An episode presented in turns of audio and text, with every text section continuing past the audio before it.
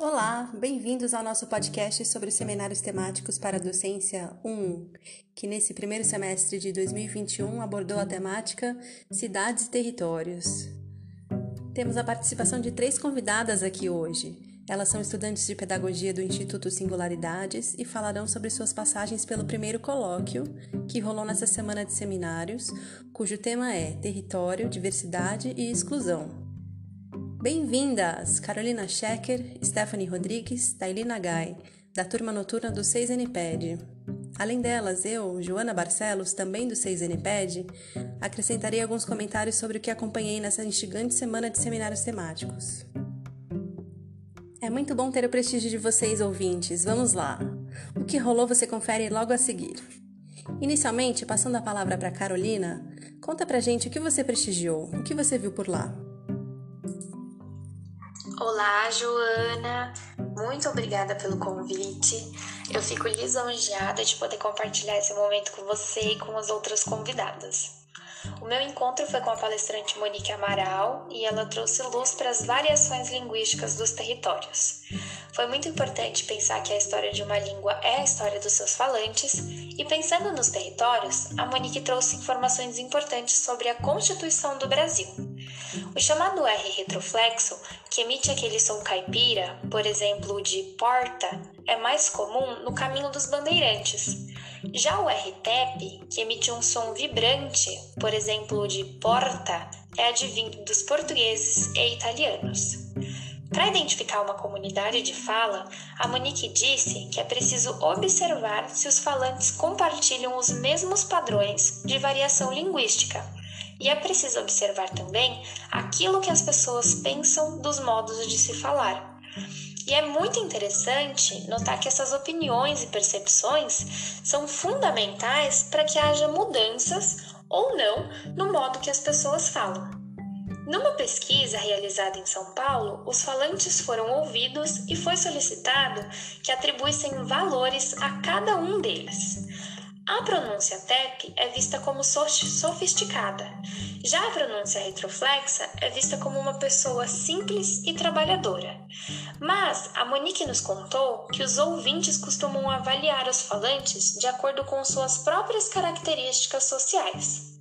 Aproveitando esse gancho de avaliar os ouvintes, infelizmente ainda existe o preconceito linguístico, e é importante ressaltar que ele não é sobre as formas linguísticas, mas sim um preconceito social. E por fim, a Monique Amaral apresentou alguns movimentos culturais e periféricos, como o slam e o rap, que lutam contra a estigmatização.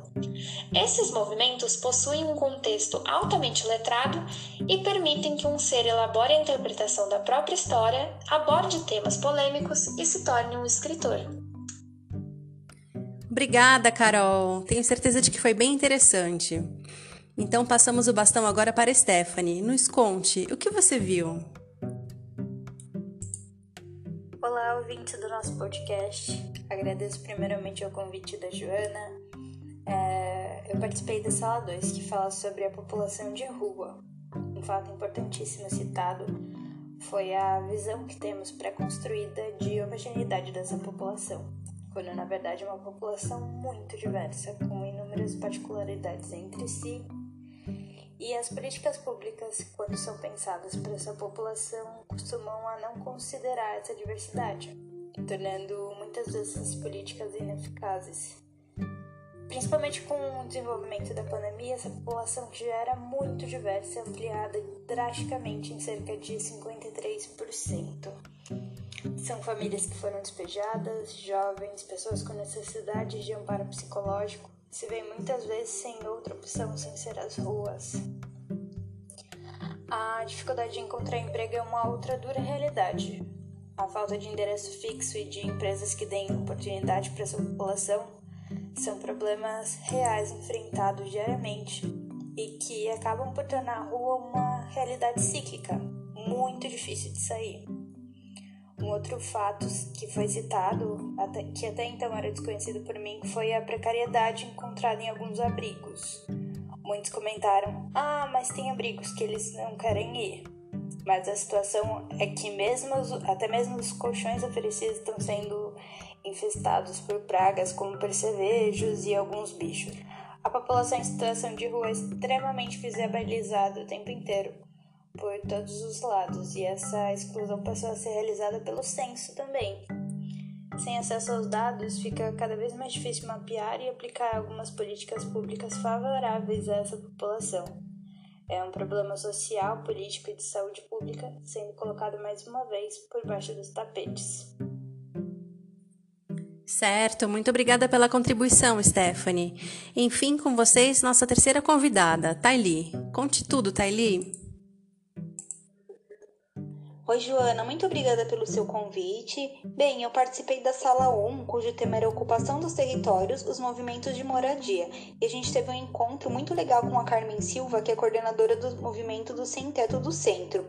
A Carmen compartilhou um pouquinho da sua história quando ela chegou a São Paulo e passou por muita xenofobia, preconceito, e essa é a realidade de muitas pessoas que, por falta de políticas públicas, acabam migrando aqui para a capital.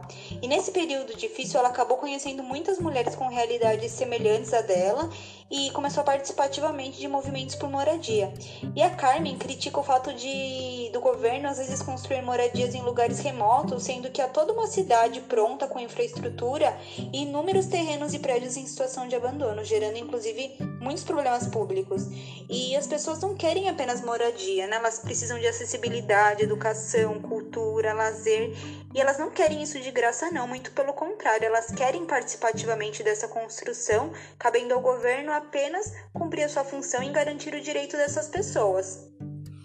Muito obrigada, muito obrigada. Chegou agora a minha vez. Eu vou contar um pouco o que vi na sala 3, onde a palestrante Diran Castro versava sobre a transfobia como disputa territorial.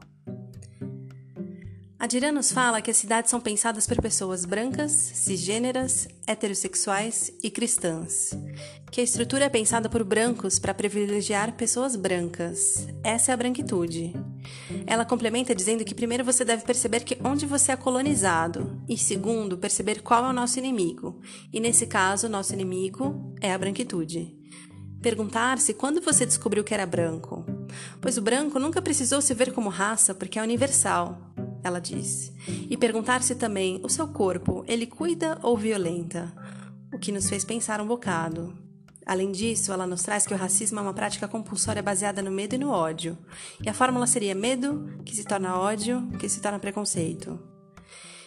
E esse foi um tema transversal com pessoas reais. Quanta coisa interessante rolou essa semana.